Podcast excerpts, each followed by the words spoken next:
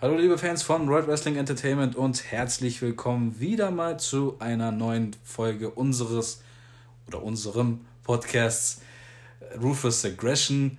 Das sind einmal die Hosts, ich, der Ray und mein Buddy Kevin. Hallo und herzlich willkommen wieder auch von meiner Seite.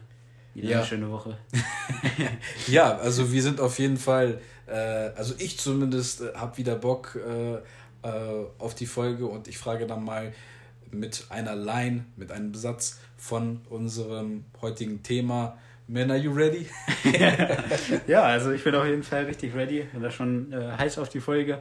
Äh, natürlich, ähm, ihr seht es am Titel, um wen es geht, um wen es sich hier handelt. Der gute Booker T in einem etwas anderen Gimmick. Ne? Da werden wir alles natürlich Nötige, sage ich mal, dazu erläutern. Wie kam es dazu? Was hat er vielleicht ja, vorher noch so getrieben, sozusagen, äh, zu dieser Zeit? Und ähm, ja, insgesamt seine Zeit als unser König von SmackDown, King Booker, ist das heutige Thema dieser Folge. Und ja, wie schon gesagt, ich äh, habe ich eigentlich seit der letzten Folge schon äh, darauf gefreut, das hier zu behandeln. War eine sehr interessante Zeit, wie natürlich natürlich so gesehen die ganze Ruthless Aggression Ära, ne? deswegen äh, kam es ja überhaupt zu dem Podcast, aber ähm, auch gerade was die SmackDown Main Event Szene dann zu der Zeit anging, so immer sehr unterhaltsam gewesen. Und ähm, ja, gerade für uns natürlich leicht äh, zugänglich, da es dann ja eben immer schön im Free TV zu sehen war. Voll und ganz, genau. Also das ist mal wieder so, dass wir uns in einer Zeitkapsel versetzen. Natürlich wie immer die Info zu unserem Podcast. Wir beschäftigen uns halt speziell mit dieser Ära oder hauptsächlich mit dieser Ära Ruthless Aggression, wie damals Vince McMahon 2002 eingeläutet hat und kümmern uns natürlich da, wie jetzt halt, äh, über Gimmicks, über Titelregentschaften, über Wrestler, über Pay-Per-Views, Rivalitäten und, und, und. Und wir würden uns natürlich dann über euren Support weiterhin freuen und äh, natürlich auch über Kritik. Und ähm, ja, steigen auch gleich schon mal in das heutige Thema ein. Ja, da möchte ich erstmal kurz anbringen, ähm, den Wrestler an sich. Ähm, wie ist so, wenn du den Namen hörst, wie ist so dein, dein Gedanke so zu Bugatti? Also Bugatti, ähm, hast du mal gesehen, natürlich äh, hat da gerade auch, ja, sag ich mal, die Wrestling-Welt sozusagen in dem Sinne ja auch äh, geprägt, was natürlich auch, ähm, ja, wenn man es jetzt mal so banal sagen kann, halt so äh, erfolgreiche schwarze Wrestler dann auch so angeht. Ne? Ist dann heutzutage von Kofi Kingston auch vor allem natürlich äh, repräsentiert wird, eine New Day an sich, sehr erfolgreiche Tag Team Champions. So war er natürlich der Five-Time, Five-Time, wie man es immer so oft gehört hat, äh, WCW Champion gewesen und ähm, wurde auch nie müde, uns daran zu erinnern. Ähm, ja, also allgemein so ähm, von ihm als Wrestler bin ich vor allem immer, ja, sag ich mal, Fan der Promos gewesen, weil er immer sehr unterhaltsam äh, gewesen ist die Matches, das war, ja, das ist so ein bisschen so gemischte Gefühle, möchte ich es mal so beschreiben. Ne? Es gab wirklich äh, Matches, die auch jetzt nicht, also ich will es nicht schlecht reden oder so, ne, die so wirklich ganz gut waren und halt, da hat man sich jetzt äh, nicht so gehabt, die so anzusehen, ne? oder halt, das war jetzt nicht so, oh Gott, hoffentlich ist das gleich vorbei oder irgendwie so, da gibt es ja auch immer einige Kandidaten, was sowas betrifft. Aber er hat jetzt auch nicht unbedingt, also für mich persönlich gesehen jedenfalls, nicht unbedingt solche Showstealer, wo ich jetzt sagen würde, so, ey, das ist eigentlich so ein Match, das muss jeder mal gesehen haben. Und ähm, da fällt mir da spontan leider jetzt da nichts äh, so ein oder keins ein, äh, was so Bukati als Teilnehmer so vorweist. So, wie gesagt, es gibt ja unterhaltsame Matches, besonders wenn es dann noch auf, um irgendwelche Multiman-Matches auch geht, die halt wirklich gut aufgebaut waren, halt von der Matchstruktur her. Aber gerade was auch One-on-One-Matches angeht, ne, sehr bekannt natürlich dann äh, sein Titelmatch äh, gegen Triple H bei der WrestleMania. Und, äh, ja, deren Ende haben wir auch schon mal in einer vorigen Folge äh, besprochen, was dann nicht so ganz, äh, nicht so ganz schön äh, ausgegangen ist für ihn. Also da hätte man auf jeden Fall auch aus verschiedensten Storylines und Matches sicherlich noch mehr herausholen können, wenn es einfach so ein bisschen anders, ein bisschen besser äh, gebucht geworden wäre. Aber ähm, also insgesamt, um das jetzt nicht ganz hier zu negativ zu gestalten, ist aber wirklich immer ähm, eine positive Erinnerung sozusagen für mich geblieben, gerade auch aus dieser Zeit damals, die wir jetzt dann halt auch behandeln. So, da war es immer Woche für Woche so ein Highlight, äh, die Segmente von ihm auch zu sehen. Und ähm, ja, da werden wir auch im Detail noch gleich dann drauf äh, zu sprechen kommen, auf welche ich da genau meine. Ähm, ja, also im Großen und Ganzen kann man eigentlich schon festhalten, so für das Business gesehen, auf dem Legendenstatus äh, sozusagen, ne, wie es dann gerade heutzutage, manche verteilen den ja schon ein bisschen zu einfach, würde ich sagen, aber äh, so einer wie Bukati hat sich das auf jeden Fall äh, verdient, auch so genannt zu werden. Ja, das stimmt. Also äh, das wird äh, wirklich sich äh, leicht, leicht verteilt. Also das mit dem Legendenstatus, da gebe ich dir auf jeden Fall recht. Ähm, ja, also er ist natürlich, er hat auch natürlich ein sehr interessantes Moveset, ne? Also dadurch war er, hat er sich auch ein bisschen von anderen unterschieden, ne? Also seine, seine Kicks, die er hatte, generell halt irgendwie so seine Moves waren halt, ja, haben sich unterschieden von jemand anderem. Oder von den anderen Wrestler. Also mhm. die waren jetzt nicht so einseitig. Ähm, wie ist so, ähm, wie, wie ist so deine Erinnerung vor diesem Gimmick? Ja, also wie ich schon gerade ja kurz mal so angeschnitten habe, ne, das ist jetzt nicht ähm, viele äh, Sachen, die mir jetzt immer so hundertprozentig so äh, gut in Erinnerung geblieben sind. Oder halt, ja, also jetzt nicht gut im Sinne von gut oder schlecht, sondern halt einfach, dass die Erinnerung so ein bisschen äh, schwach bei mir, sage ich jetzt mal so. Ähm, ich fand ihn auch immer, also als einziges, äh, will ich das jetzt nicht unbedingt nennen, aber halt, ähm, man wird sich natürlich immer daran erinnern, wenn er seinen Spinneroonie ausgepackt hat. Ne? Das äh, hat er natürlich als äh, King Booker jetzt nicht unbedingt äh, so zeigen können, logischerweise in der Rolle. Ähm, also wie gesagt, einfach diese Unterhaltung so an sich, die er äh, einem immer geboten hat. So, da fand ich dann auch wirklich beispielsweise diese Fehde, die er hatte mit äh, Chris Benoit um den United States Titel. Sie hat mir immer sehr gut gefallen. Hätte ich auch ein bisschen früher drauf kommen können, wo du mich zuerst schon mal nachgefragt hast, eigentlich. also, es waren auch wirklich äh, einige dieser Matches, die auch eine interessante Match-Serie dann waren. Und ähm, ja, die einem so wirklich von ganz, sag ich mal, überzeugt haben. Es war die Best of Seven-Serie, die es dann damals gab. Mhm. Und ähm, ja, also bei gerade auch Crispin war natürlich ein technischer Meister. Und ähm, er und Booker haben da zusammen gute Sachen aufgestellt, würde ich sagen. Ja, das stimmt. Das, äh, da gebe ich dir vollkommen recht. Ähm, und ja, natürlich, also neben der Rivalität äh, mit Triple H ist das wirklich so das, äh, was am meisten von ihnen in Erinnerung geblieben ist. Und äh, ich würde einfach mal sagen, wir starten auch hiermit, um ja, die Zuhörer mal abzuholen und die halt ähm, ja, so ein bisschen darauf aufzubauen, wie es dann halt jetzt schlussendlich zu King Booker gekommen ist. Ähm, er befand sich ja im Jahre 2005 ähm, im November, ja gut, ich würde schon sagen, so Oktober, in einer Rivalität halt mit Chris Benoit. Und das hat man natürlich über die Monate sehr gut äh, durchgezogen.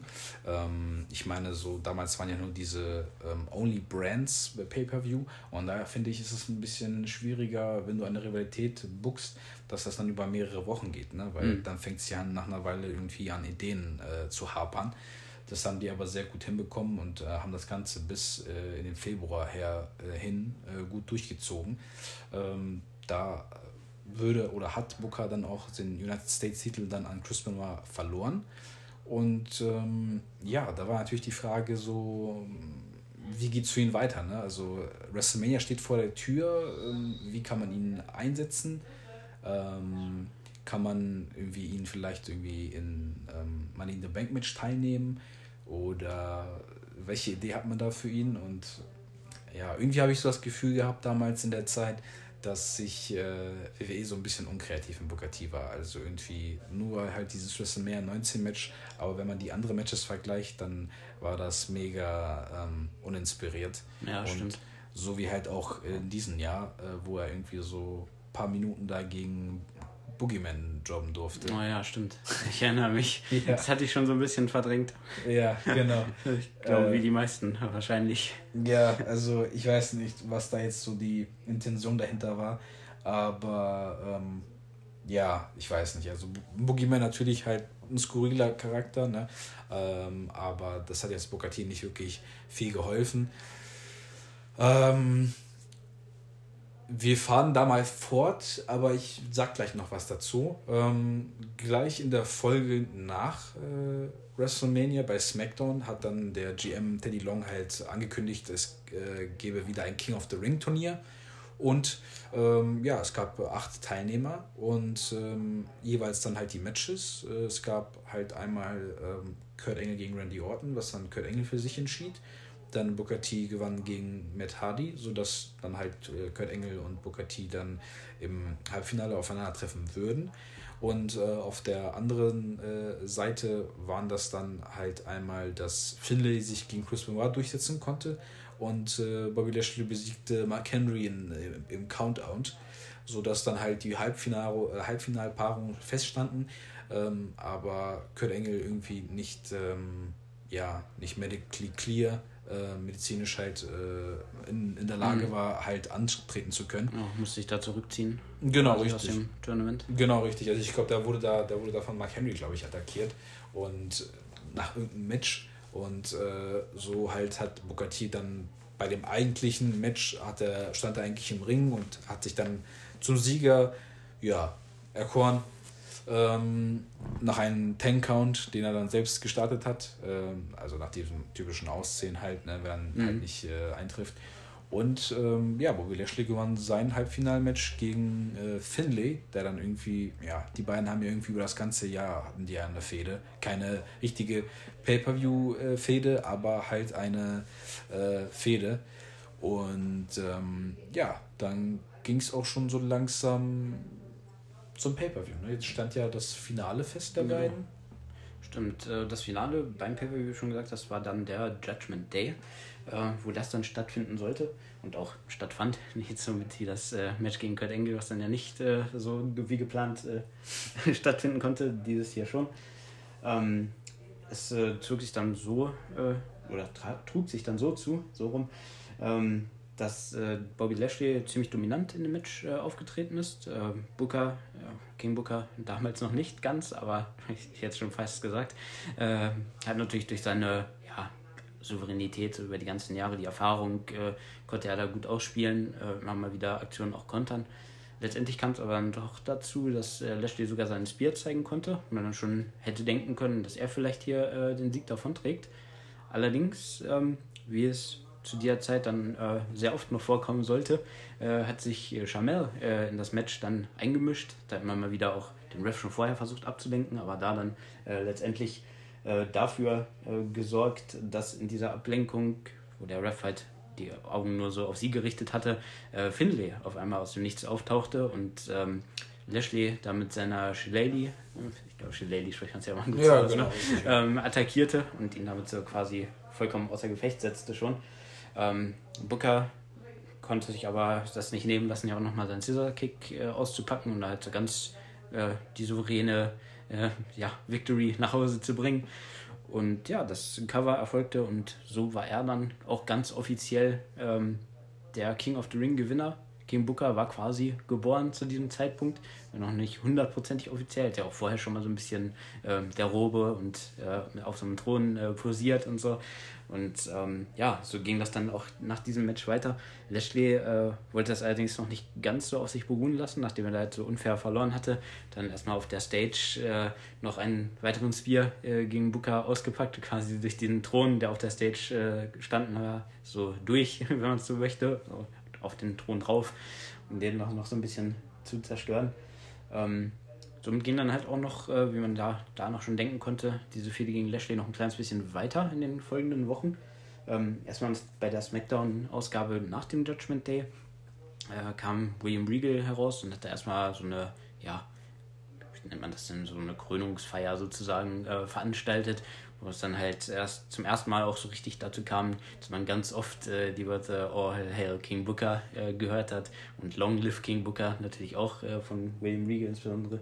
Das All Hail King Booker kam ja öfter mal von Chamel dann, auch in den Wochen darauf. Ähm, ja, wie gesagt, die Fehde gegen Lashley ging noch weiter. Das mündete dann, äh, nachdem Lashley ein Einzelmatch äh, gegen Booker für sich entscheiden konnte. Und äh, in einem weiteren Einzelmatch dann allerdings, das in DQ endete, nachdem es dann einen Stuhlangriff sozusagen äh, auf Finlay gab, der sich mal wieder einmischen wollte oder hat dann Lashley so ein bisschen genug von gehabt und ja, ist dann so ein bisschen ausgerastet, möchte ich mal sagen. Ne? Hat sich mal gezeigt, wo es lang geht. Und ähm, ja, daraufhin äh, hat natürlich äh, Teddy Long, der GM, gesagt, er ist ein bisschen leid, dass es immer diese Interferences gibt und so und hat dann äh, die beiden in einem Cage Match äh, aufeinandertreffen lassen. Ähm, das wiederum konnte auch äh, Lashley tatsächlich äh, für sich entscheiden. Und ähm, ja, das waren auch mehr oder weniger dann äh, das Ende dieser Fehde. Dann hat quasi Lashley dann ja mit erhobenen Hauptes, sage ich mal, verlassen konnte. Aber das hat trotzdem äh, zu der Zeit, muss man auch dazu sagen, fairerweise Booker auf jeden Fall nicht geschadet. Der hat dadurch sein King Booker Gimmick, dass der immer weiter aufgezogen wurde und auch weiter, wie gesagt, gerade für mich äh, gesehen in den Promos auch richtig gut verkauft hat. Ne? Das ist äh, so ein kleines bisschen auch äh, so ein, äh, eine Art britischen Akzent teilweise eingestreut, das auch immer so ein bisschen witzig dann rüberkam, ne? was natürlich ein bisschen auch unglaubwürdig ist, ne? aber es hat nochmal so den ganzen äh, Charakter, dieses ganze Gimmick nochmal so voll, äh, ja, richtig over the top sozusagen gebracht, wie es dann halt auch eigentlich war und ähm, ja, hat mich persönlich top unterhalten und ähm, ja, genau.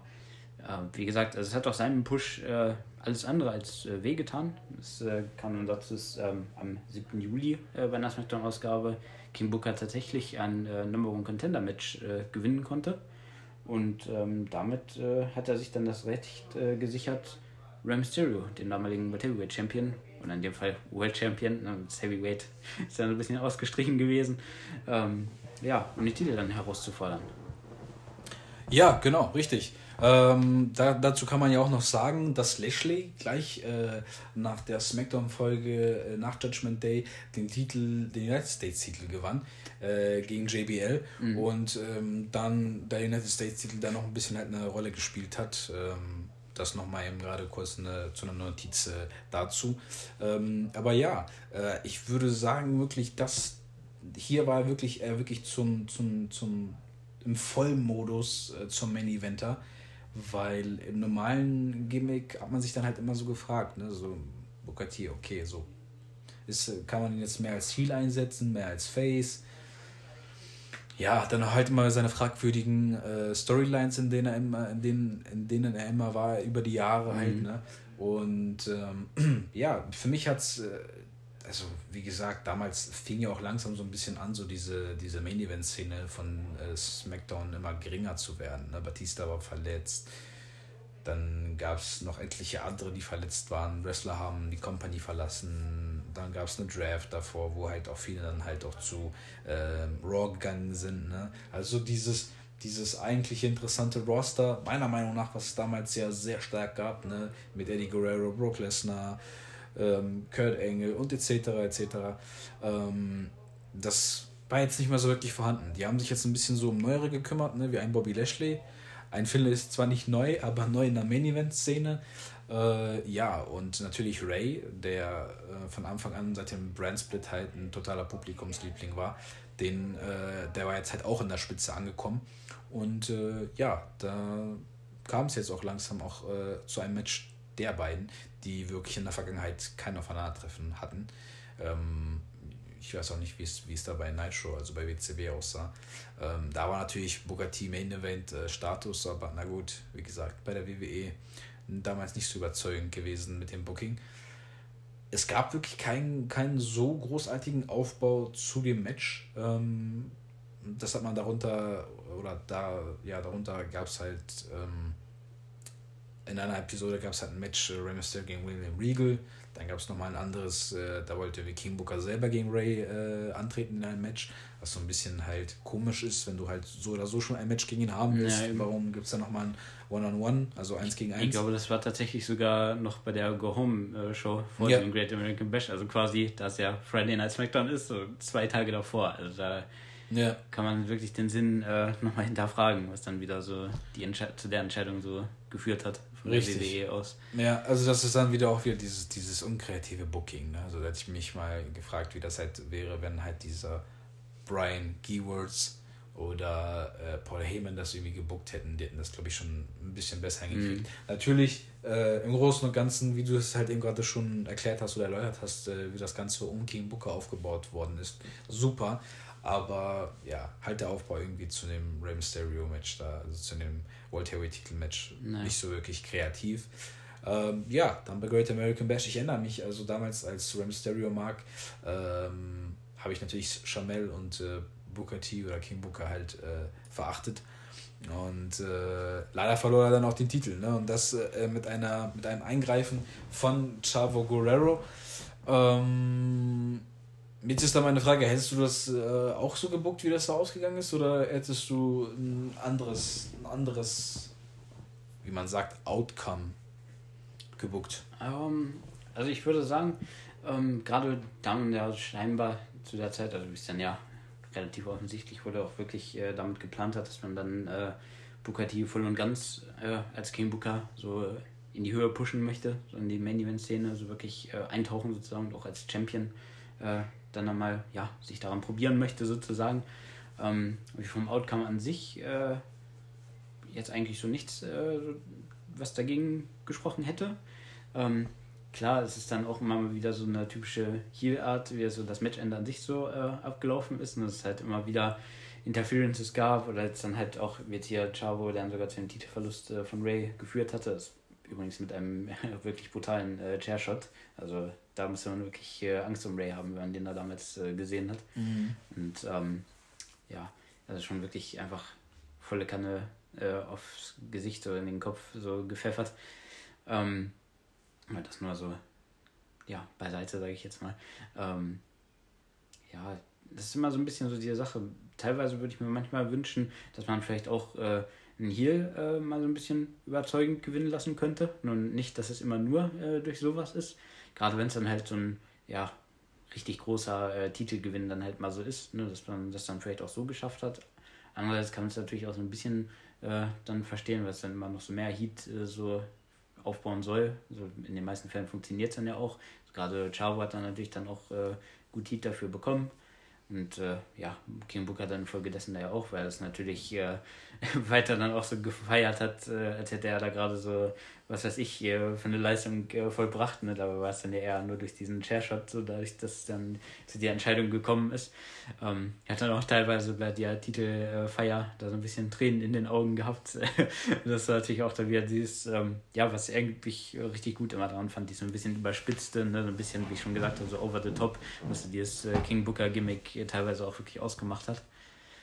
ja, also im Großen und Ganzen hätte ich es vielleicht nicht verändert, aber man hätte es nochmal ja, in Frage stellen können, ob man es äh, vielleicht ein bisschen anders ihn als Sieger buckt. Nur ihn als Sieger fand ich eigentlich schon richtig. Auch wenn ich damals natürlich auch ähm, voll auf der Seite von Rey Mysterio stand. Ne? Das natürlich, äh, ja, nicht unerwähnt lassen ich hätte da wirklich, also wie du, also ich würde da wirklich mit dir mitgehen, äh, dass ich dann gesagt hätte, okay, lass ihn mal clean gewinnen, also einen sauberen Sieg haben, weil ich meine, Ray hat sich in der Folge davor halt, in der Go Home Folge, äh, sich den Sieg geholt mhm. und äh, jetzt dann halt wiederum äh, hätte man halt so ein 1 gegen 1, also 1 zu 1 dann ausgleichen können. Eben.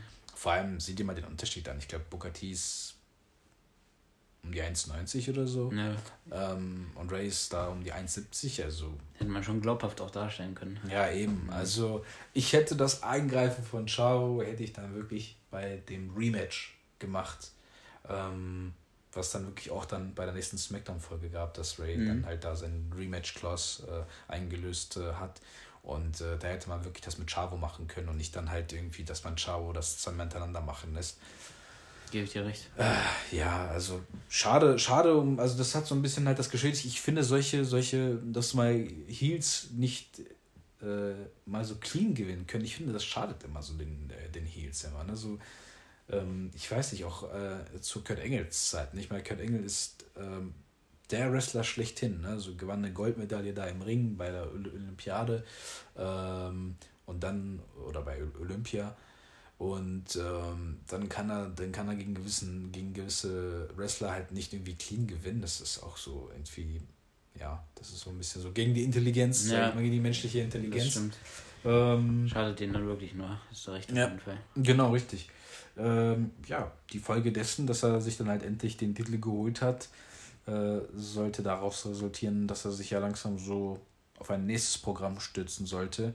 Und zwar gab es hier halt jemanden, der den Titel damals nicht verlor mhm. und der sich natürlich dann ja nach seiner Rückkehr wieder auf den Weg machen wollte, sich ja den Titel wieder, äh, dass sich das, dass sich der Titel wieder in seinen Händen begibt. Und zwar ist ja, niemand äh, Geringeres oder niemand Geringeres die Rede als über Diana Batista. Ja, genau. Ähm, Diana, wie du schon gesagt hast, ne, ähm, natürlich, gerade nach der, äh, nach der Tatsache, dass er halt eben den Titel nie verloren hat, dann natürlich gleich seine Ansprüche dann darauf klar gemacht. Ähm, es gab dabei in der SmackDown-Ausgabe ein Aufeinandertreffen äh, mit äh, Finlay und auch William Regal, die ja beide von ihm so ziemlich locker äh, abgefertigt wurden. Ähm, Booker war zu dem Zeitpunkt halt so als äh, Guest-Kommentator, hat also das Ganze halt so kommentiert und natürlich auch so ein bisschen, ja, in seiner typischen äh, Manier, ne, so sich selbst äh, pausenlos gelobt und natürlich so ein bisschen über Batista auch hergezogen und sowas. Und ähm, ja, Batista schnappt sich dann seinerseits auch ein Mikro und ähm, hat dann halt, ja, jetzt eigentlich typisch in solchen Situationen auch teilweise schon so kennt, ne? So, ja, danke äh, nach dem Motto, dass du so auf den Titel so aufgepasst hast für mich, so in der Zeit, wo ich weg war. Aber jetzt kann ich ihn dann auch gerne wieder nehmen. Ne? So ist, äh, ist ja halt meiner. So schön, dass du den so warm gehalten hast, sozusagen. Und ähm, ja, so startete das äh, zwischen den beiden so im Großen und Ganzen. Ähm, das sollte dann halt äh, beim SummerSlam äh, ja, so stattfinden. Und ähm, bei der finalen Smackdown, also ich weiß jetzt nicht, ob ich da jetzt vielleicht so ein bisschen was auslasse, und sonst kannst du mich gleich nochmal korrigieren. Ähm, bei der finalen Smackdown-Ausgabe vom SummerSlam, da gab es dann zum Beispiel auch noch so eine richtig äh, gute Promo, die ich auch mal damals so ziemlich gefeiert habe von äh, Booker, der dann halt wieder über Batista, äh, ja, ich möchte gar nicht sagen, er macht sich über ihn lustig, sondern hat einfach schon gesagt hat, so seine seine Prediction, seine Voraussage so abgegeben. Ne? So, ah, ich werde ihn da so königlich äh, vermöbeln sozusagen. Und er hat ja sowieso gar keine Chance. Aber äh, es gibt da auch ein, eine Option B für ihn. Ne? Also falls das nicht passieren soll, dann soll er doch jetzt hier rauskommen und dann kann er sich so äh, Option B anhören. Ähm, Batista ließ sich das dann so nicht zweimal sagen, der kam dann halt gleich zum Ring raus, wo dann natürlich Bukati meinte, okay, dann bist du scheinbar interessiert äh, an Option B. Und äh, das wäre natürlich so die Option, stattdessen, dass er da so ja, humiliated wird, dass er näher gemacht wird von Booker beim Pay-Per-View, dass er jetzt äh, hier einfach an Ort und Stelle das Ganze beendet sozusagen und ähm, sich so als treuer Ergebener äh, von Booker zeigt und natürlich so seine königlichen Füße küsst. So, ne? Und ähm, da hat dann äh, Queen Chamel äh, hat dann da so ein Kissen auf dem Ringboden platziert und halt äh, Booker äh, zog sich dann so seinen Boot, seinen Stiefel äh, da so aus und ähm, ja, hat er quasi auf den Kissen schon so mit seinem Fuß da so passiert. Das ist doch damals, das äh, sah irgendwie mal richtig komisch aus, so sein Fuß, muss ich sagen. Ja. Das da schon mal so, mich so ein bisschen so vor geekelt. Also ich so, oh nee, stell dir vor, du müsstest das jetzt so küssen, so nach dem Motto. Ne? Ja. Und dann, ähm, sah halt wirklich erst so aus, wenn so Batista so das so ein bisschen so, ja, drüber nachgedacht hat, ob es dann, ob er es so macht oder nicht. Hat sich da auch schon so ein bisschen so runtergebückt. Wenn sich Booker da schon so ein bisschen selber so gefeiert hat und da schon so äh, um Applaus so gebeten hat, so von der Crowd und, ne, und halt mit so einem großen Lächeln auf seinem Thron saß. Und äh, ja, Batista, der drehte dieses Lächeln allerdings in so einen quasi Schmerzesschrei so um, indem er nämlich einfach äh, mit voller Power so auf äh, Bookers Fuß äh, so draufgetreten ist. Also quasi so, ja, drauf gestompt, wie man sozusagen würde. So, wenn so Seth Rollins Finisher so auf seinen Fuß angewendet, kann man auch sagen. richtig viel Power. Und äh, hat ihn danach halt noch so ein bisschen so eine Trachtprügel da so mitgegeben, so im Ring. Und ähm, ja, hat da so damit äh, dann die Smackdown-Ausgabe an dieser Stelle beendet, dass er sich dann halt noch so diese Robe, da so äh, den Umhang, sage ich mal, äh, genommen hat und äh, damit noch so ein bisschen äh, sich auf den Thron halt gesetzt hat und sich dann ein bisschen so über den King äh, lustig zu machen und das halt so ein bisschen alles so, ja, nachzumachen sozusagen, wie er dann halt einmal so posiert hat, so relaxed so auf den Thron sitzen und ja, damit endete dann so diese finale Folge. Und ähm, ja, genau. Ja, also man, man kann sagen, danach, also es waren, es waren noch, glaube ich, so zwei, drei Wochen für, diese, für diesen Aufbau. Ich glaube, mhm. vielleicht noch nur zwei, weil eins davon wurde halt für dieses Rematch gegen Ray ausgenutzt. Ja, stimmt. Und äh, ja, da kam es auch schon zu dem Match bei, bei SummerSlam. Und ich hatte irgendwie das Gefühl, ich weiß nicht, also für mich war das irgendwie so, dass ich mir so dachte, ich meine, heute weiß man nie, aber damals dachte ich mir so, die werden, glaube ich, nicht so schnell den Titel äh, von äh, King Booker abnehmen oder beziehungsweise werden den Titel nicht schnell an Batista abgeben. Ja. Ich dachte mir schon irgendwie, irgendwas wird da passieren. Ähm, damals noch äh, als Mark so den Gedanken gehabt. Ähm, und ja, so war es dann auch. Äh, irgendwie ziemlich enttäuschend, das Match. Und ähm, ja, stimmt leider. Über das, über das Finish, also damals schon, äh, dachte ich mir, was, was soll das denn darstellen da irgendwie? Da hatte äh, Batista hatte Booker zu der Batista-Bomb und dann hat sich dann, ist Charmaine reingelaufen und hat, hat sich dann so auf Booker drauf gestürzt, als wäre das wie so ein Bocksprung und hat dann so auf Batista eingeschlagen. Das war so, ich weiß nicht, so hätte für mich das irgendwie so, so ein Minus-Rating verdient. ähm, wie man so auf die Idee kommt. Komödie laufen ja, kann oder sowas. Ja, also das war so also wirklich schlecht gebuckt dann. Man hätte es vielleicht irgendwie, keine Ahnung, lass es ein Tiefschlag sein oder lass, lass sie ihn so attackieren, aber nicht irgendwie so, sie stürzt sich extra auf ihn drauf und dann äh, schlägt sie so ein auf den halt auf Batista ein.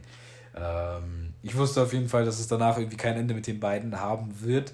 Allerdings äh, hatte man da dann geplant, in Richtung kommenden SmackDown Pay-Per-View No Mercy äh, einen ehemaligen Rivali, also einen ehemaligen Rivalen wieder ja, reinzutun. Äh, das im Sinne von Bobby Lashley. Der gewann dann halt ein Number One Contender Match gegen Finlay. Und da fing so langsam meiner Meinung nach so ähm, ja, noch so eine größere Unkreativität an. Also da hieß das war so ein bisschen so die Zeit, wo ich so anfang, angefangen habe, so ein bisschen so dieses Interesse an SmackDown zu verlieren, weil Woche für Woche standen immer so dieselben Typen im äh, Main Event und äh, es gab irgendwie gefühlt so jede Woche immer so das, dieselbe Paarung. Entweder Batista und Bobby Lashley gegen Finlay und Booker oder Batista und Bobby Lashley gegen Finlay und Regal oder Batista gegen Finlay und Lashley gegen Booker. Also irgendwie so, so, so dieses, total offensichtliche, ne? Mhm. wo ich mir dann so, das hing mir schon, wie sagt man, bis zum Hals äh, ja, heraus. Ja, schon so raus, genau. Ja. Es fühlte sich so ein bisschen an, wie wenn man irgendwie, falls das der eine oder andere von euch kennt, also damals äh, SmackDown vs. Raw äh, gespielt hat und dann halt ja so ein bisschen limitierten Roster hat und noch irgendwie diese Karte so füllen möchte. Ja. Und dann so, okay, ja gut, die Fehde will ich ja nicht abreißen lassen, dann packen wir die beiden einfach nochmal in so ein Match. Ja. Und halt nochmal in so ein Tag-Team-Match, dass sie dann auch weiter miteinander zu tun haben. Und äh, so diesen Anschein hat es halt so ein bisschen, was dann halt auch zum einen hat es wirklich äh, so ein bisschen mehr Star Power gemangelt, aber zum anderen halt, wie du auch schon gesagt hast, äh, kann es auch eigentlich einfach nur so an der Kreativität so äh, von Creative Team so gemangelt haben. Ja, eben. Eine Mischung aus beiden ein bisschen. Ja, genau, eben. Also man hat natürlich da wieder versucht, Lashley wieder Aufwand zu bringen. Und Batista hatte dann nochmal ein Last Chance Titelmatch gegen äh, King Booker, äh, was dann da äh, daraus dann, also was dann äh, in dem resultierte, dass Finlay halt Batista attackiert hatte.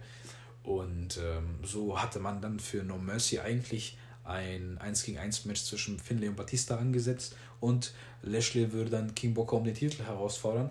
Aber die haben sich nochmal das Ganze anders überlegt und haben sich vielleicht gedacht, dass äh, Pay-Per-View würde vielleicht nicht so gute Quoten bekommen, wenn man es wirklich nur bei diesem One-on-One-Match lässt, sondern hat es dann einfach in einen Fatal Four-Way äh, umgemünzt. Was ich dann wirklich dann eine gute Idee fand. Das Match an sich selber auch mega interessant, meiner Meinung nach. Stimmt. Und ähm, ja, King Booker auch hier erhobenen Hauptes dann den Titel verteidigt. Und ähm, ja, ähm, war für mich überraschend, ähm, dass, dass er dann halt auch da den Titel verteidigen durfte. Ähm, weil natürlich Viertel V-Image, ne? da hast du eine 25-prozentige äh, Chance. Ja. Shoutout to Scott Steiner mit seiner äh, Mathematik. Sehr gut. Und äh, ja, dann Kevin, äh, wie ging es dann weiter für King Booker? Also Survivor Series stand vor der Tür allerdings haben wir ja schon in unserer Titelregentschaft ja schon erzählt gehabt, dass sich King Booker erstmal in einer Rivalität befand, in diesem Champion of Champions Match ja, bei genau. Cyber Sunday, aber dann natürlich in diesem Bereich Cyber Sunday Survivor Series. Was hat uns da erwartet? Ja, genau. Also, wie gesagt, mit Cyber Sunday müssen wir jetzt nicht nochmal so ganz groß hier aufgreifen. Das haben wir jetzt alles da geklärt. So Kevin Federline mit seinem großartigen ähm, Auftritt, der natürlich dafür sorgt, dass King Booker eben seinen Titel bei dem pay nicht äh, verloren hat konnten ja die Fans dann halt wählen, welcher von den drei Champions seinen Titel aufs Spiel setzen musste. Das war dann halt Booker, aber der Titelverlust sollte hier nicht eintreten. Und so ging seine Regentschaft auch halt eben bis zur äh, Survivor Series mindestens mal äh, weiter. Dort, ähm, ja, ich, falls ich das nicht gerade so ein bisschen durcheinander gebracht habe, kam es dann halt wirklich zu dem Last Chance äh, Match, wie man es dann so genannt hat, äh, gegen die Animal Batista. Ähm, es gab dann bei einer Smackdown-Ausgabe zuvor, das ja auch immer sehr gerne getan hat, äh, ein Contract-Signing, ähm, wo es halt mehr oder weniger, äh, ja, Booker so ein bisschen so diese Promo, diese, ja, Anfeindungen, möchte ich es mal nennen, diese Provokationen von Batista so ein bisschen ignoriert hat ne, und hat mal so ein bisschen so getan hat, so nach dem Motto, ja, ich, ich bin ja hier so der King, ne, ich stehe so drüber, so du kannst da ruhig labern, so unterschreibt er jetzt und fertig. Und ähm, zum Ende hin konnte er sich aber doch nicht nehmen lassen, dann halt Batista letztendlich äh, zu attackieren. Da so den äh, Tisch quasi, saß sich also gegenüber, also in dem Tisch, um das zu unterzeichnen, dann so quasi, ja, so übergeworfen sozusagen, dass es auf Batista dann so kam und hat ihn dann so den First Shot, wie man sozusagen äh, so immer sagt, äh, verpasst. Allerdings äh, konnte Batista da auch nochmal dann darauf antworten. Der nochmal so ein bisschen so, ja, aus der Attacke so befreit. Allerdings äh, hat dann wiederum äh, Booker zurückgeschlagen, im wahrsten Sinne des Wortes, den da mit äh, seinem königlichen Zepter äh, eins übergebraten, was dann äh, Batista so ein bisschen ausgenockt hat. Und ähm, ja, so endet dann quasi das Contract Signing wie eigentlich eh und je äh, im Chaos, anstatt dass es mal so flüssig über die Bühne geht. Ähm, das ist ja auch schon so nichts Neues. für die Survivor Series fügte dann Teddy Long noch eine gewisse Stipulation hinzu und zwar äh, ging es dann darum, dass falls äh, Booker ähm, in dem Match entweder disqualifiziert wird oder es zu einem Countout kommt, er dann trotzdem äh, den Titel an Batista verlieren würde. Ähm, wo man sich dann natürlich auch äh, wieder denkt, okay, so jetzt könnte dann wirklich so die Zeit äh, so gekommen sein, ne, dass das dann halt so verliert, wenn man so die so im Englischen würde man sagen, so the deck stacked against him. Also das war so alles so ein bisschen so gegen ihn so äh, aufgestellt. Und eigentlich, wie oft kann er sich da jetzt noch äh, behaupten? Ich habe schon auch wirklich damit gerechnet, um es mal ganz kurz zurückzugreifen, dass bei dem Fatal Four-Way Match, äh, dass da vielleicht schon zum Titelverlust kommt. Und da auch schon so ein bisschen so diese, ja, Intensität so mit Finlay so aufgegriffen hat dann halt natürlich vom Booker darum gebeten wurde, dass er da so, ja, ihm eigentlich während des Matches so behilflich ist. Und er aber meinte so mit seiner typischen Catchphrase so, my name is Finlay and I came here to fight. Ne, und er dann so selber den Titel für sich äh, nehmen wollte. Und ähm, ja, deswegen war es dann halt wirklich äh, so unausgeglichen und wie schon gesagt, dass die 25%igen Chance nur äh, zu gewinnen. Da hatte es noch gereicht für die Titelverteidigung. Allerdings äh, bei der Survivor Series sollte es einen anderen Ausgang nehmen. Ähm, nämlich gewann dann äh, die Animal Batista hier in seinem Last Chance äh, Match. Äh, dieses Match, nachdem er unbeobachtet äh, vom Ref ähm, den Titelgürtel äh, als Waffe einsetzen konnte gegen Booker. Der wurde natürlich zuvor eigentlich für Booker so in den Ring befördert, sage ich mal. Der hätte ihn da so benutzen wollen, aber dazu kam es dann nicht. Und ähm, ja, Batista wie man immer auch so schön sagt, ne, Desperate Times uh, call for desperate measures. Also er hat so getan, was getan werden musste sozusagen, um sich dann halt hier in diesem, mit seiner letzten Chance, wie es ja so angekündigt war, äh, doch dann den Titel äh, für sich so zu sichern. Und ähm, ja, hat dann so den Titelverlust äh, von unserem guten King äh, besiegelt. Und ähm, ja, abschließend dazu jetzt mal ganz kurz, bevor wir noch so weiter in die Zukunft danach so äh, blicken. Wie fandest du so insgesamt äh, den Titel Rain von Booker? King Booker, Entschuldigung. äh, eigentlich interessant dargestellt. Also ich muss sagen, im Großen und Ganzen hat er mir gefallen.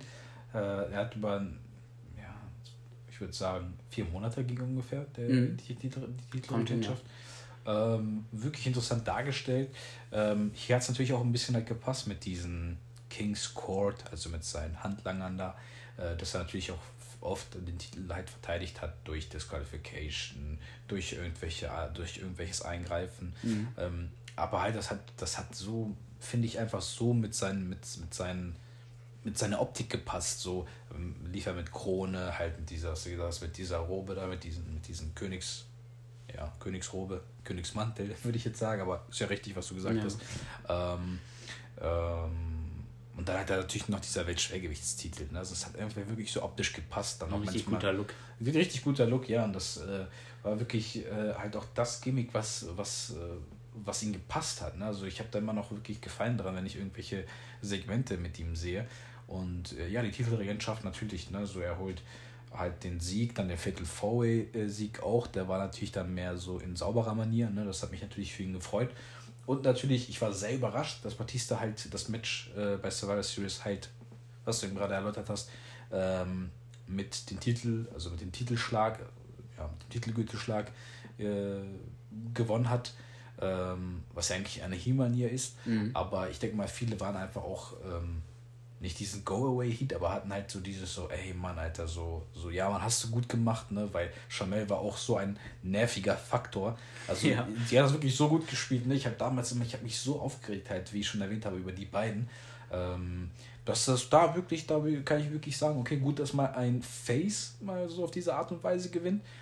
Und ähm, ja, ich hatte den eine Titelregentschaft im Nachhinein genossen. Damals natürlich als Mark ist man äh, eher dagegen, aber äh, im Großen und Ganzen rückwirkend betrachtet äh, gute Idee gewesen. Man hat es hier wirklich geschafft, man hat das Potenzial halt genutzt, geschaut, okay, wie können wir unsere Szene interessant darstellen, wie können wir ein bisschen halt mit Raw konkurrieren. Raw natürlich da ein bisschen äh, stärker gewesen, aber mit King Booker hat man auf jeden Fall ein gutes Sommerloch bedeckt. Ja, da stimme ich auf jeden Fall mit dir überein. Also, mhm. Würde ich so ganz unterschreiben, eigentlich, wie du jetzt die Titelregentschaft auch bewertet hast. so gerade halt im Nachhinein, ne, wenn man ja. so jetzt äh, ohne die äh, damals vorhandene Markbrille so dann drauf, äh, drauf blicken kann, so, dann ähm, weiß man halt eigentlich, dass es dann auch wirklich äh, ja, gut von ihm gespielt war, gut auch von Queen Chamel. Ähm, ja, einfach überzeugend gemacht und man hat die beiden einfach wirklich gehasst. also das ja. war schon echt äh, richtig gut äh, verkörpert von den beiden, diese Gimmicks. Richtig, also Booker hat das, hat das Zeug dazu. Ich habe nie auch äh, an Bookers äh, Acting-Qualitäten gezweifelt. Und ja, sollte aber nicht das Ende sein äh, zwischen den beiden.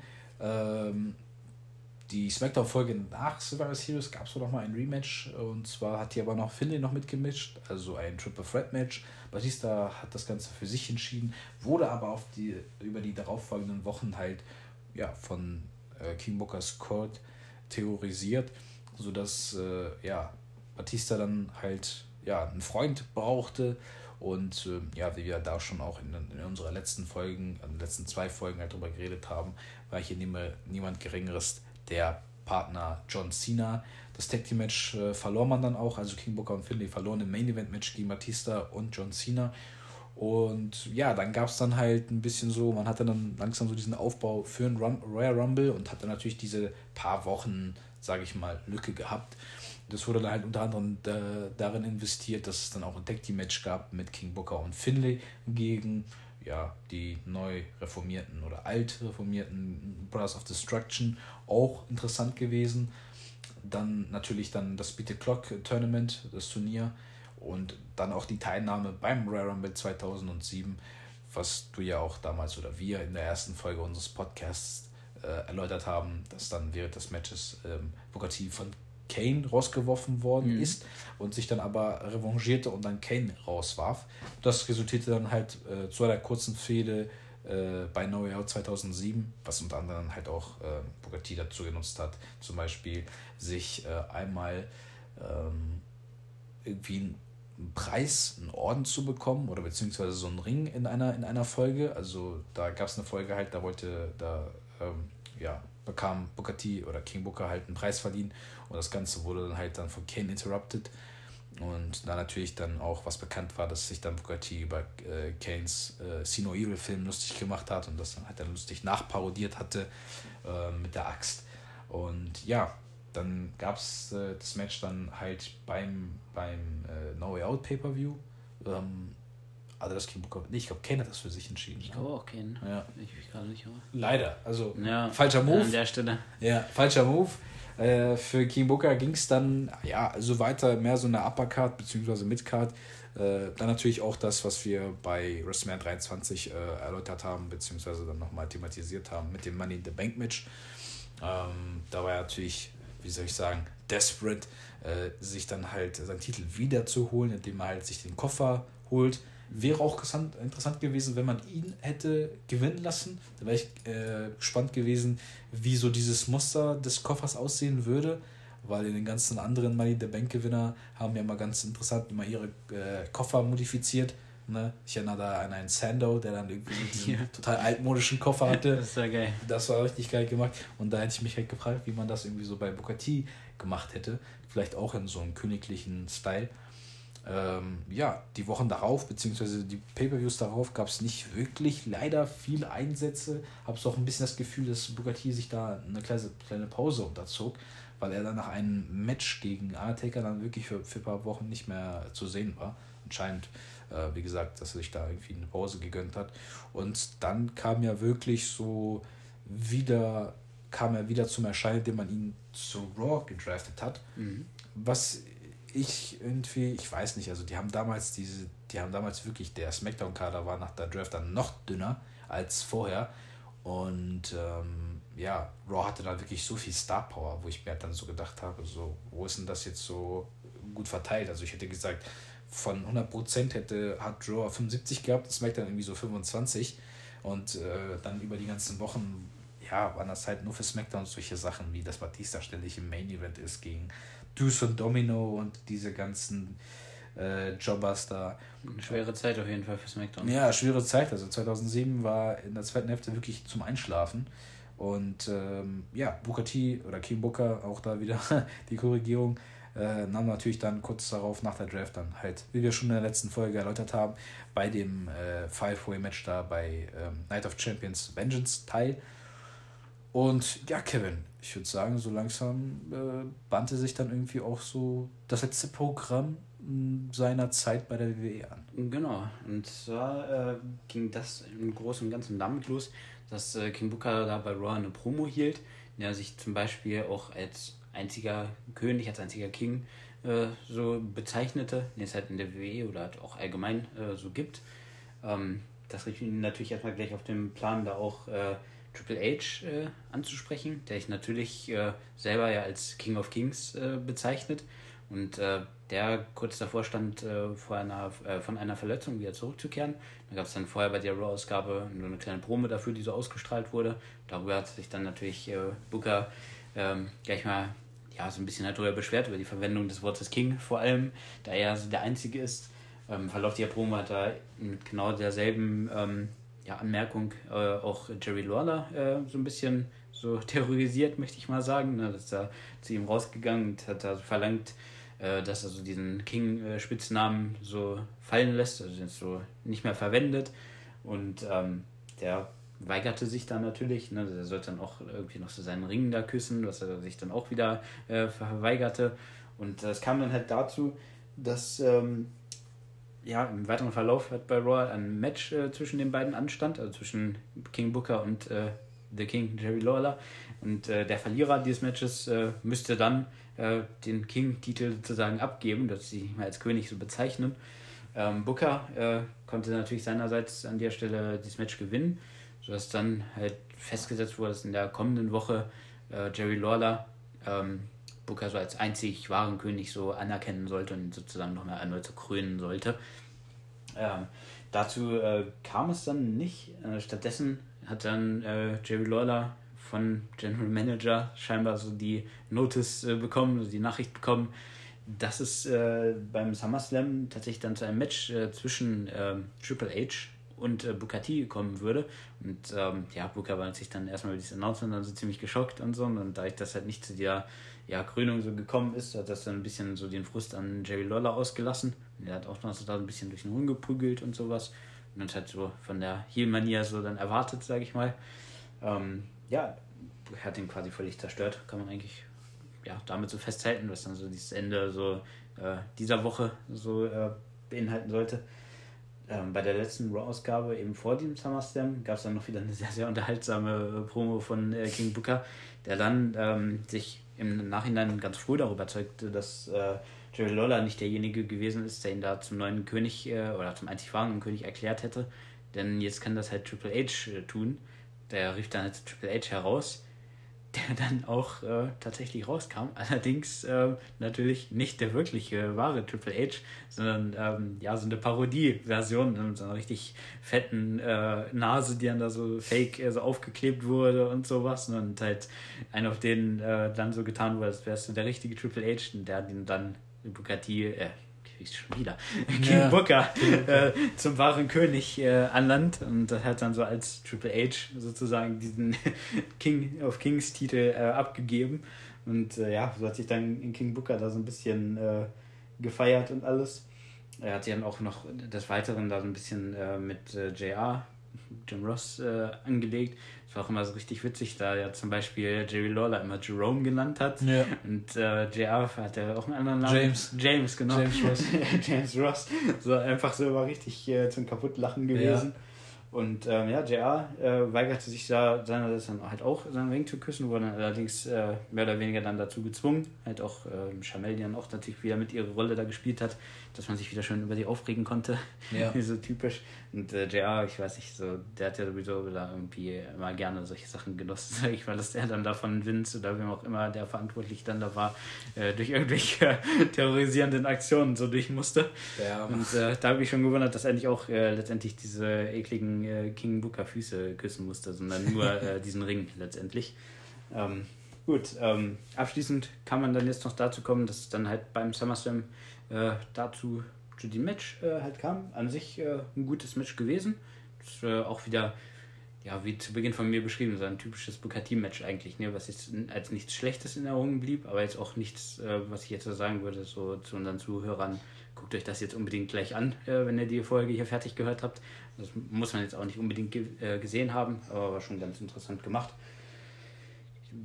zur Verwunderung äh, von niemanden äh, durfte hier natürlich äh, der Pedigree der entscheidende Move des Matches sein und Triple H hier den Sieg davontragen.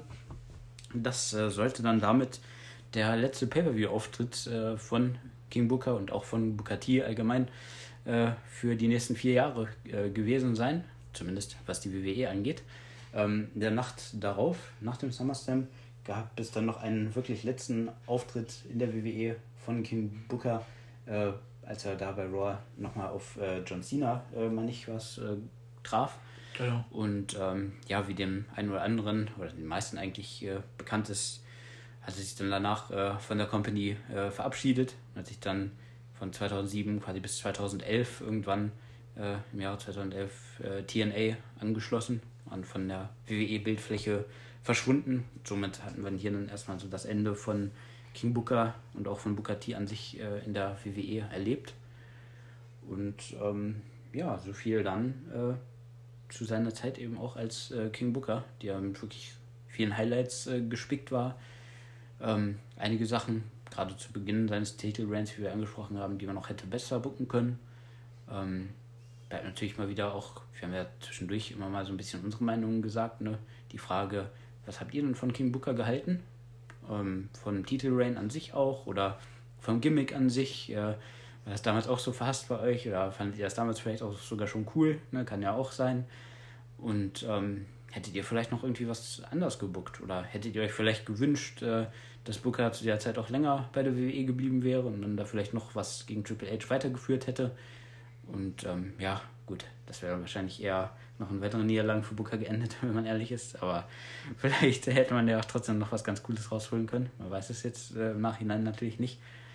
Ähm, ja, so viel erstmal äh, von meiner Seite aus an dieser Stelle. Ja. Was äh, King Booker angeht. Ja, damit hast du eigentlich auch alles gesagt. Äh, ich würde mich auch darüber freuen, äh, zu hören, was unsere Zuhörer denken.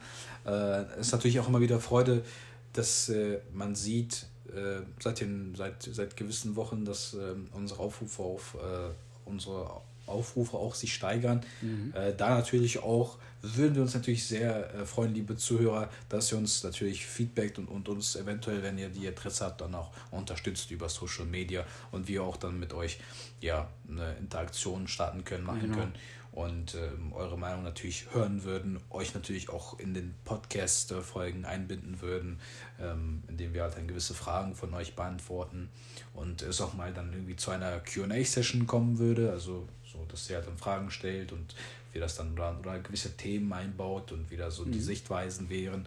Äh, das würde uns äh, sehr freuen. Ähm, ja, das auch äh, dazu gesagt. Ich denke mal, im Großen und Ganzen haben wir das alles verpackt. Du hast dann auch mein Denken mit eingebracht. Ich habe natürlich dann halt die Art und Weise, die ich über, schon über die Titelregentschaft gesagt habe, kann man eigentlich über Booker T oder King Booker halt generell sagen. Und ähm, ja, mich, mir hat das halt das Gimmick total gefallen, deswegen, äh, oder weswegen wir das halt auch ähm, ja, jetzt in dieser Folge thematisiert haben, weswegen wir da auch darauf Lust hatten. Und ähm, mir hat auch mal so dieses was du halt eben gerade schon erwähnt hast, ne? Also er hat auch sehr, sehr oft halt auch in einem mittelalterlichen Stil geredet, ne? Ja, also stimmt. Äh, Englisch-Akzent oder halt diesen mittelalterlichen, äh, mittel, mittel, mittelalterlichen Akzent, so. Ähm, und äh, ja, also dieses auch, was du eben gerade meintest mit diesen das hat zum Beispiel anstatt Jerry Lawler hat der Jerome gesagt, ne, so, dass äh, nachdem irgendwie vielleicht, dass das im Mittelalter so bekannt war, dass die Leute halt Jerome hießen, James, ähm, er wollte auch nicht, er wollte auch nicht Teddy Long äh, äh, Theodore Long nennen, sondern hat ihn Thaddeus Long genannt, ne, also Thaddeus Long. Äh, mega interessant gewesen. Also wirklich seine beste, wie sagt, wie sagt man, Incarnation. Ja, äh, seine beste Zeit. Seine beste Zeit, ja, auf jeden Fall. Also Booker T wurde in, in den vergangenen Zeiten und in den Folgezeiten nicht mehr wirklich gut eingesetzt. TNA natürlich ja, da hat man natürlich dann auch äh, gute Sachen noch für ihn gefunden, aber was WWE angeht, war wirklich, und ich denke mal, da werden uns auch viele zustimmen, äh, ist King Booker das, was Booker T am besten, ja, womit er am besten überzeugen konnte. Erstaunlicherweise, aber das ist auch die Kunst eines Wrestlers, äh, hat Booker T das Gimmick gehasst, aber hat das so gut, ähm, ja, overgebracht. Ähm, ja, wo man natürlich dann wieder halt nur äh, Booker T loben kann. Ja, faszinierend auf jeden Fall mal. Richtig. Und äh, ja, damit, liebe Zuhörer, sind wir am Ende angelangt unserer heutigen Folge.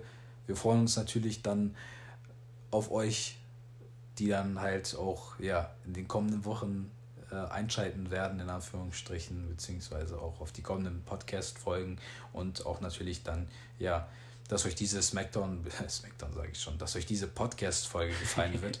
Das ist so ein bisschen, da bin ich noch äh, gerade so aus dem Groove, äh, was so die Vergangenheit angeht, eine Smackdown-Folge damals auf Tele 5, so, genau. wie euch die Smackdown-Folge gefallen hat.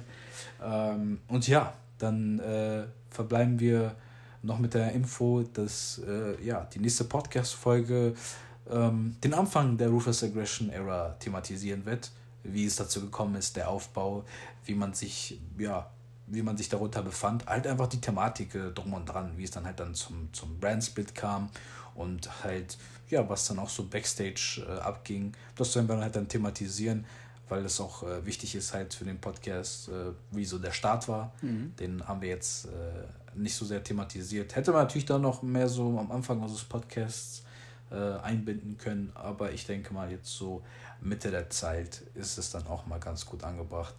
Ähm, sich mal um die Wurzeln dieser Ära zu kümmern. Und ja, damit verabschieden wir uns beide, wünschen euch natürlich viel Vergnügen mit der Folge und den Folgen im Archiv und ja, freuen uns natürlich auf positive Resonanz. Genau, von mir auch eine angenehme Woche und wir hören uns wieder am nächsten Donnerstag. Bis dann. Bis dann.